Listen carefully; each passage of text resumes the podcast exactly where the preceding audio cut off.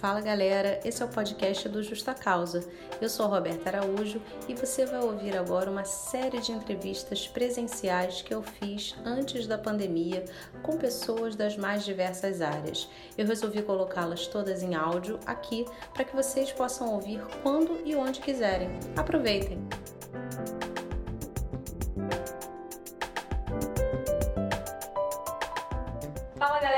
Justa Causa. Hoje a gente está aqui na casa do Rodrigo França. Rodrigo é ator, diretor, professor, filósofo, sociólogo e muito mais. Muita coisa. Né? Vamos começar, Rodrigo? Primeiro eu quero agradecer, porque você abriu sua casa para receber a gente. Muito obrigada. Eu que agradeço, imagina.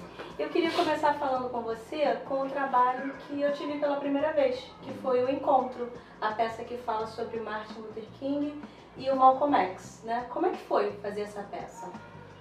É desafiador, porque é, um personagem fazia o Martin Luther King, um personagem que eu sempre li, sempre tive vivência, mas nunca imaginei fazer em cena, é, e que, me, que eu me inspiro, né?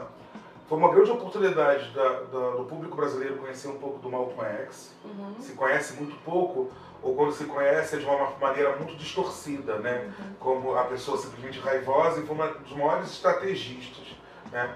Quando você tem ali o Martin Luther King também estrategista num campo mais pacífico, né? mas é, é, com a possibilidade de, de, integração entre brancos e negros, Malcolm X uma posição em relação ao povo, em relação à negritude, de uma maneira é, é, não, não, não, não integrada com a população branca norte-americana, mas também uma grande contribuição para os direitos civis dos negros norte-americanos. Eu acho legal que no final da peça vocês fazem uma roda de conversa, Isso. as pessoas debatem. E muitas dali, quando eu fui, falaram justamente o que você falou. Elas não conheciam esse lado do Malcolm X. Acho que o Malcolm X ele é pintado muito até pelos brancos, né, como uhum. uma pessoa que queria uma segregação, uma pessoa extremamente raivosa. E ali vocês é, conseguiram fazer de uma forma muito diferente, né? É. É, vocês partiram de alguma biografia ou foi só realmente a adaptação do Jeff para cá? É, do livro e, e, pesquisas, né? Muitas pesquisas. Aí tem o, o, o professor Medeiros que, que nos orientou muito. É, mas muita pesquisa, muita pesquisa mesmo. Assim, não, não dá para simplesmente é, interpretar alguém que existiu a partir de uma coisa que a gente está lá no fundo, na cabeça, no imaginário. E a gente tentou ser fiel o máximo possível em relação à história dessas duas figuras tão importantes. Uhum. Bom, essas duas figuras, elas lutaram pelos direitos civis. Você foi professor e deu aula de direitos humanos durante muito Sim. tempo, né? Para você, qual a importância de você ter uma cadeira dessa, uma disciplina dessa para você ensinar aos outros? Primeiro, desmistificar que direitos humanos não é só para uma vertente da sociedade e é para toda a sociedade. É uma relação de proteção é, é, dos direitos em relação até ao Estado, para que o Estado cumpra, porque normalmente é o Estado que, que, é, é, é, que de uma certa forma não respeita aquilo que está previsto em lei. Né? E aí se construiu no imaginário social é, brasileiro que direitos humanos é para bandido. Também é para bandido, né? Uhum. na medida de que você, é, o Estado tem que fazer, cumprir aquilo que está previsto. Então, não existe pena, pena, pena de morte no Brasil que não tenha, que, que o policial, através do, do seu exercício, cumpra aquilo que está previsto. Não existe tortura, tortura e que não se torture.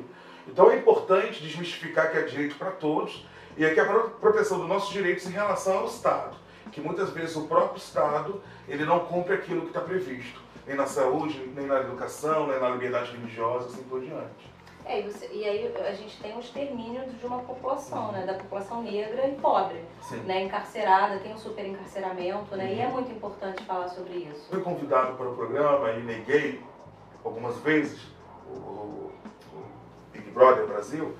É, e aí chegou um momento que minha família vai, aquilo que você fala já já está numa bolha, vai exploda essa bolha. E eu vi que, que o quanto foi importante ter uma pessoa como eles, uma pessoa negra, é, de pele retinta, com, com outra visão de mundo, né, a não ser a relação é, do que eles acreditam que é o crime. Quanto foi importante, quanto eu, eu, eu sou, sou ídolo dos meninos que, que, que não tiveram, até hoje, tem pouca oportunidade e que, que colocam um prisma que vale a pena lutar, que vale a pena escolher outro, outras possibilidades. É, tem duas semanas eu encontrei um senhor negro em situação de rua. E ele falou, ai, queria conversar contigo. Eu falei assim, pode falar. Ele falou assim, não fica com medo de mim não. Eu falei assim, não fala. Ele, eu estive em cárcere até a semana passada. E Bangu te ama.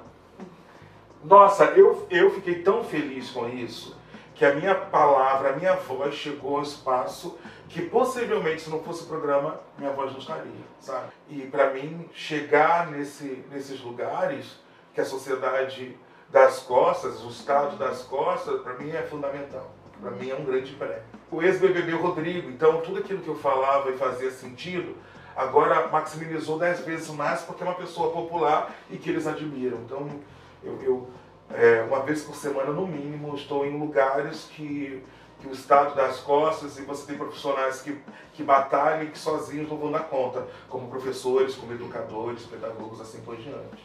Bom, vamos continuar então na área do, do conhecimento, né? Sociólogo, filósofo. Filosofia que se ensina geralmente é filosofia grega, é, né? É. É, filosofia africana para você, qual a importância dela na sua vida? E se você acredita que também é importante você ensinar filosofia africana uhum. na faculdade? Muito, né? Eu costumo dizer assim, eu não, eu não aprendi na faculdade de filosofia.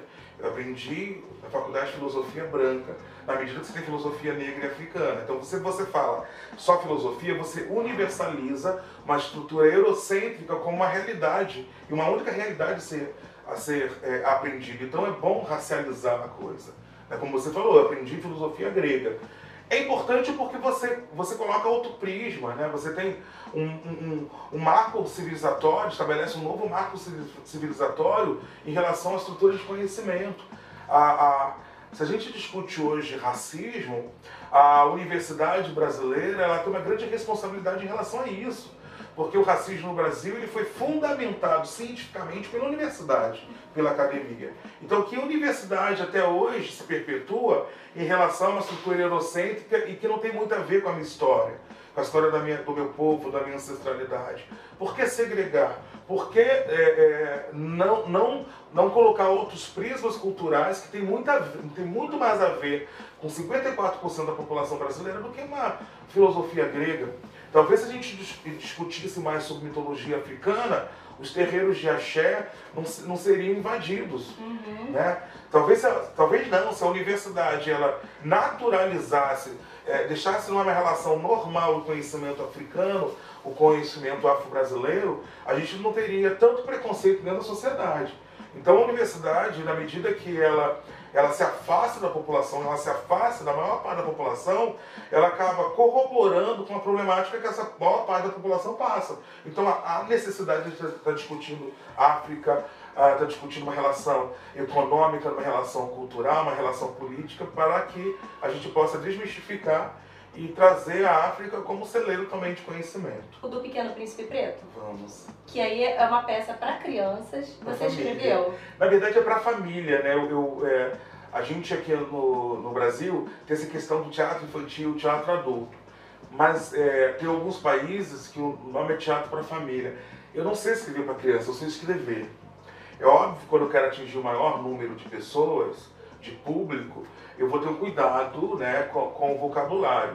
Mas é para todo mundo. Eu, eu escrevi com o maior prazer, a partir de uma demanda do ator Júnior Dantas, que me procurou, que faz o Pequeno Príncipe Preto, é, dizendo que quando ele tinha sete anos, uma professora disse que falou que ele não podia interpretar, interpretar um príncipe porque ele não era branco dos olhos azuis e loiro. E aí ele trouxe, ele tem hoje 30 e poucos anos, essa história até hoje na cabeça, e falou, quero montar o Príncipe Preto é, O Pequeno Príncipe Preto. E aí eu falei, você é louco, porque é o segundo livro mais vendido no mundo. O primeiro é a Bíblia, depois uhum. O Pequeno Príncipe. E aí, colocar preto ainda, a gente vai comprar uma briga. E valeu comprar uma briga. Um, desde que a gente estreou e foi na Copa do Mundo, é, a gente não parou de fazer Copa do Mundo, teatro lotado, com sessão extra, gente voltando para casa porque não tinha conseguido ingresso. Num, num país que futebol é sagrado, né? A gente faz um carnaval onde carnaval é sagrado. A gente está com um pouco mais de um ano em cartaz, sem parar, com casa lotada e com agenda até 2020. E eu me lembrei agora de uma filha de uma amiga minha, que é como se fosse minha sobrinha, que ficou assim arrasada na creche ainda porque por causa do cabelo dela. Né? Que ela, ela sempre deixava aquele black solto e aí teve um dia que ela chegou em casa assim, toda encolhida, o que, foi, filha? Não, estão falando, meu cabelo não é bonito e tudo, né? E aí eu queria perguntar para você, né? O quão impactante isso é para uma criança, né? E, e, se isso já aconteceu com você, quando você era criança, né? Qual, qual é a primeira lembrança que você tem? Porque a gente é. vive o mito da democracia racial, racial, né? Sim. De que no Brasil não existe racismo, né? E, e, com todas as pessoas negras que, com quem eu converso, elas narram episódios na mais tenra idade. Sim. É, eu sou de família de classe média, ou seja, colégio particular, só nós, como negros, é, alunos negros na escola. Então, o, o primeiro choque que eu tive foi perceber que qualquer ação negativa era dada para mim, a mim e meus irmãos. Então, começando a perceber que é, você é culpado porque você é negro. Né? Porque os outros alunos brancos não poderiam ter feito algo de tamanha gravidade. Uhum. E algo que passava por roubo, né? Assim, eu lembro meus pais se posicionando e, e, e, e cobrando. É, eu lembro uma coisa que, aliás, não lembro, mas minha mãe, minha mãe e meu pai sempre contaram a gente era numa creche particular, uma creche é, até com estrutura religiosa, e a gente muito pequeno, um dia uma das freiras é, pediu transferência porque ela começou a perceber coisas que não gostava dentro dessa instituição, dentro dessa creche.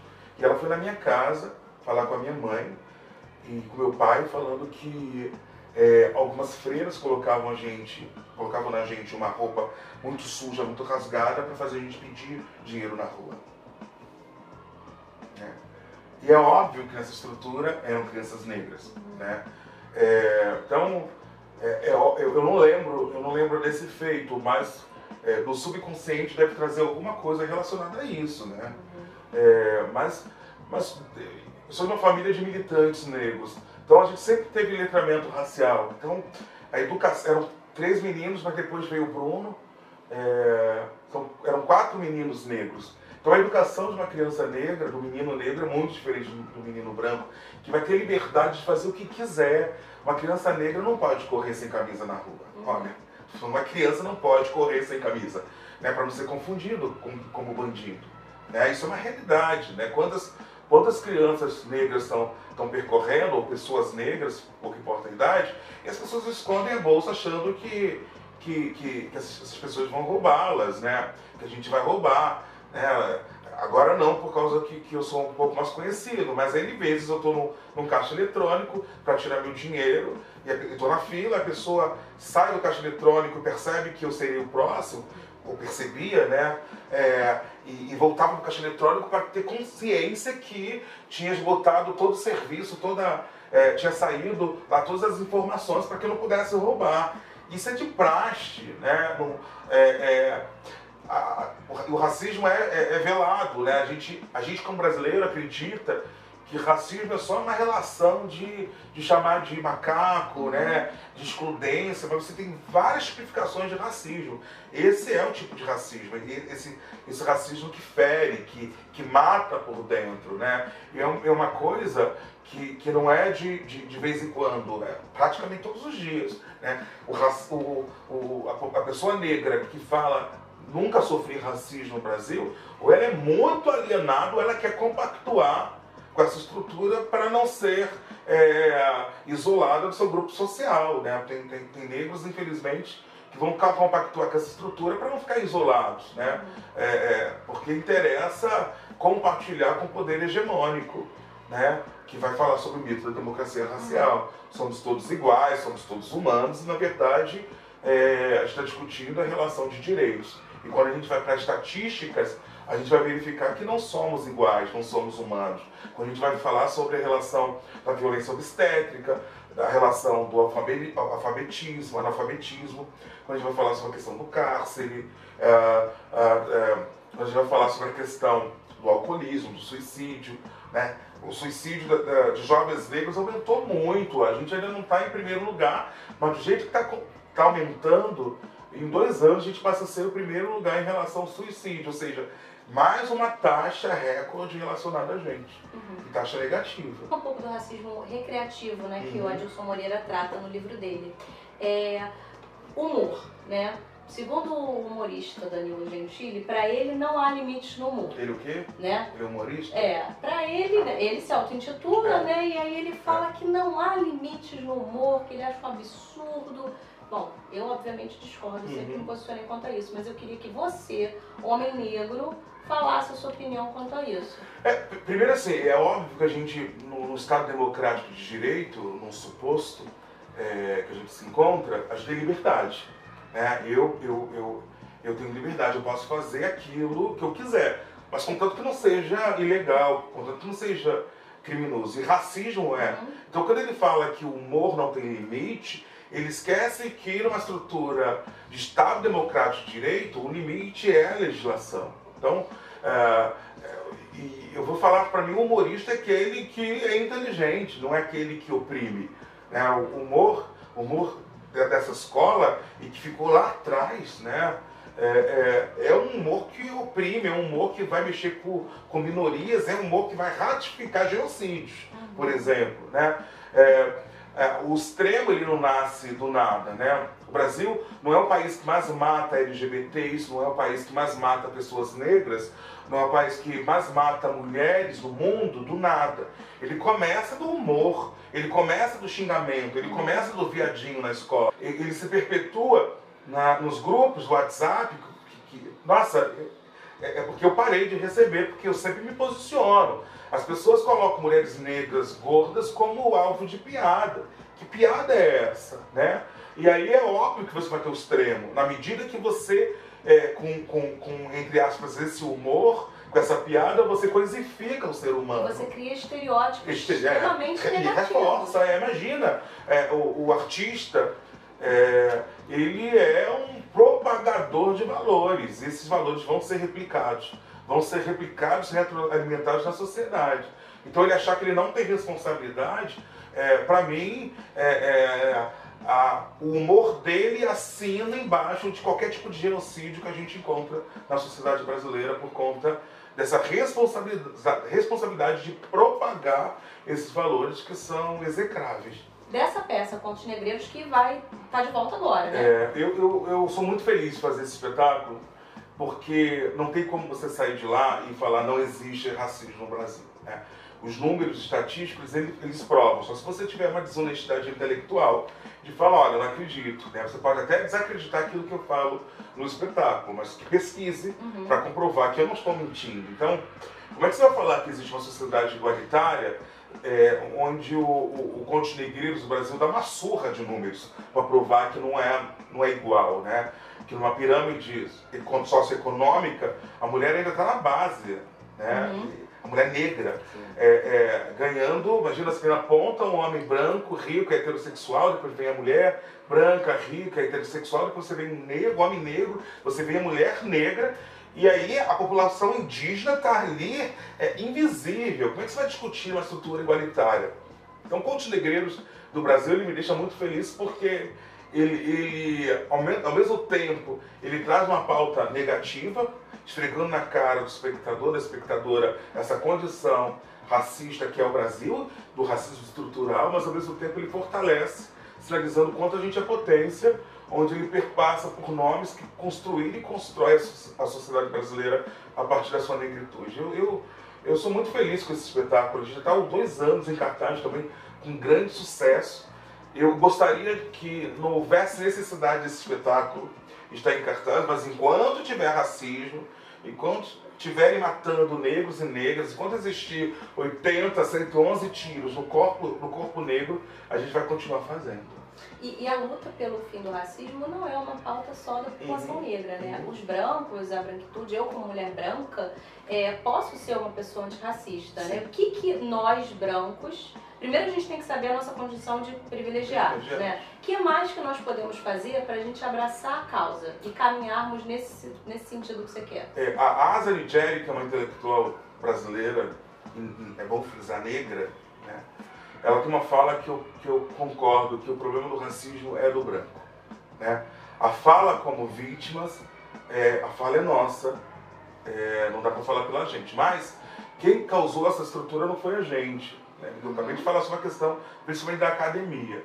A nossa função é rede. é criar rede de proteção para que a gente não morra de fome, para que a gente não seja morto pelo Estado.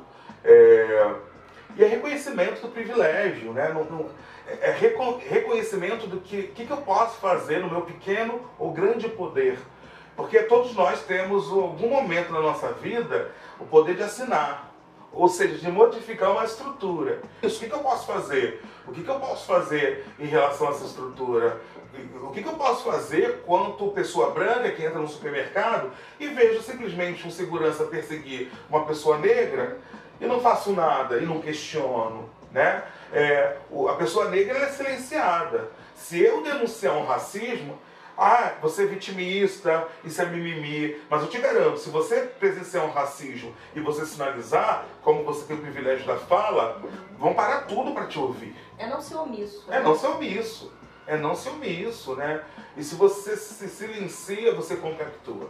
Se você compartilha a piada, você compactua. Né? Então não, não basta falar eu não sou racista, tenho que falar eu sou antirracista, estou tentando mudar essa estrutura. Uhum. E começa com o autopoliciamento, principalmente no vocabulário. A gente ainda tem um vocabulário Brasil colônia, né? A gente ainda acha é, é, normal usar a palavra denegrir, a gente acha normal falar porque neguinho. Ah, porque neguinho, neguinho nunca faz nada bom, né? É, neguinho é sempre algo ruim. Que, que deixa sujo ali? Ah, neguinho, neguinho é. Uhum. Né? Então é isso, né? O que... Ah, mas isso é nada. Isso é um nada que contribui com o extremo. Então deixa de ser nada deixa de ser muito. Então o extremo é matar, o extremo é exclusão, o extremo é, é o cárcere, o extremo é perseguição. Eu vou passar por um projeto com 100% de pessoas negras em cena e fora de cena. Né? Porque a minha preocupação também é, tem que escrever, uhum. tem, tem que escrever, tem que é, ser iluminador. A gente tem brilhantes iluminadores, iluminadoras cênicas, só que são pessoas que não assinam. Né? Então, a minha preocupação está nisso. Vamos falar, é segregação associada. Essa câmera. A sociedade já é segregada, baby. Eu estou melhorando né? Tô tirando a margem. Porque fala isso. Uhum. Ah, não é segregação? Já é segregado. Assim, falam também que existe racismo, racismo reverso, né? reverso, né? Você pode falar não. também ali pra câmera, é, se quiser. Não, não existe racismo reverso. Racismo é uma estrutura, é, é, é uma estrutura que, que codifica uma questão genocida. É, chamar uma pessoa branca de algodão, de palmito, de leite, e a falta de educação, é, pode ver até o preconceito, mas não é racismo, né? Essa pessoa não vai deixar de trabalhar porque foi chamada de, de branca, leitosa, não vai deixar de, de viver, não vai ser perseguida na rua, essa pessoa não teve a sua história a partir de escravização, né, de tortura, então não existe racismo Afinal, reverso. ao contrário é. daquele sujeito que está lá agora no poder, a gente tem uma dívida histórica, a né? Gente tem uma dívida... Ele acredita que não, é, né? A gente tem uma dívida histórica, né? Então, assim, não existe racismo reverso. E é louco que são pessoas que falam, não existe racismo no Brasil, mas racismo reverso existe. Mas isso não existe, é uma matemática que eu não consigo entender. Mas é, é, é isso, né? O meu, meu, meu trabalho de cultura está muito associado, nos últimos anos, a um trabalho mais crítico, a utilizar a, a, a, o teatro, a minha escrita, para ajudar a sociedade a refletir. Uhum. É um teatro pra, que é frequentado por pessoas pretas, é um teatro aberto para todo mundo, né? É, e até um pouco. Olha como o nosso racismo é estrutural e institucional. É, eu, eu sou convidado para poder assistir os meus colegas atores, atrizes brancos e brancas. Eles têm um teatro pulsante, com sucesso no Rio de Janeiro, teatro preto, e essas pessoas não frequentam nossos teatros. E são bem-vindas, né? O público branco, ele é bem-vindo. Não adianta você falar que você não é racista, que você é, que você é desconstruído, se você não lê, se você não, não, não, não participa. Não adianta você falar, ah, não sou racista porque eu tenho um amigo negro, eu tenho uma amiga negra. Mas cadê você no rolê da uhum. negritude? Cadê você ouvindo? Cadê você é, é, é, assistindo? Né? né? Na peça, a maioria das pessoas lá negras, você, na verdade, eu como branca, estava fazendo uma, uma reflexão, é o que vocês vivem durante é. a vida, né? Por exemplo, na sala de escola, né? Por exemplo, num teatro, uhum. num cinema, num restaurante, né? É, eu acho que é uma reflexão é também, uma reflexão. é muito importante. Como se um espaço sendo uma única sendo uma única pessoa branca no meio de centenas de pessoas negras. É, uma, é um exercício, né? Não, não, não é de conforto. Só que assim, é diferente, porque é, eu não me sentia oprimida, mal, é. nem oprimida, né? É, é uma, é uma é. comparação não muito também boa, eu só digo em números. Não, não, números, eu tô falando né? de números. Mas assim, não, você não se sente oprimido do jeito que os negros se sentem, sim. né? Como sendo a minoria num espaço determinado, social. Sim, sim. Não, não é de opressão, mas relação de quantidade.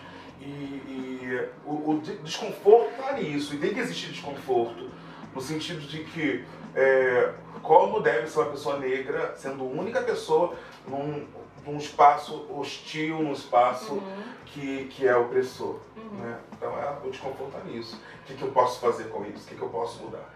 Não, não tem como você sair de uma pessoa, de, uma, de um espetáculo, de, uma, de um recital, de um, uma exposição que perpassa pela negritude e sem se questionar a sua própria vida e sua vida mediante o coletivo. Você desce para o Justa Causa, primeiro sugestão de leitura. Ou, oh, nossa, eu amo ler. É, eu tenho poucos livros de casa, em casa porque eu, eu leio e saio distribuindo. Porque é muito legal, né? Você é, não, conhecimento. Não tenho, Essa coisa de ter biblioteca ah, não, casa, não, também não, não, é desapego. Não, isso, isso até isso é uma cultura eurocêntrica. Uhum. É, não, não tem que ter biblioteca, eu tenho poucos livros. Eu, eu, eu, eu, vou falar um livro que eu sou muito grato, que é Água de Barrela, é, da Eliane, Eliana Alves Cruz, é, da Malê. Também tem da Malê, do Wagner Ama, Amaro. Amaro. Eu tenho dislexia, eu tenho mesmo. é, do Wagner Amaro. Eles também da Malê, são esses dois que eu indico. Obrigada, né, Rodrigo? Poxa, abriu a casa, abriu o coração, abriu tudo pra gente poder falar. Muito obrigada. Pode contar comigo.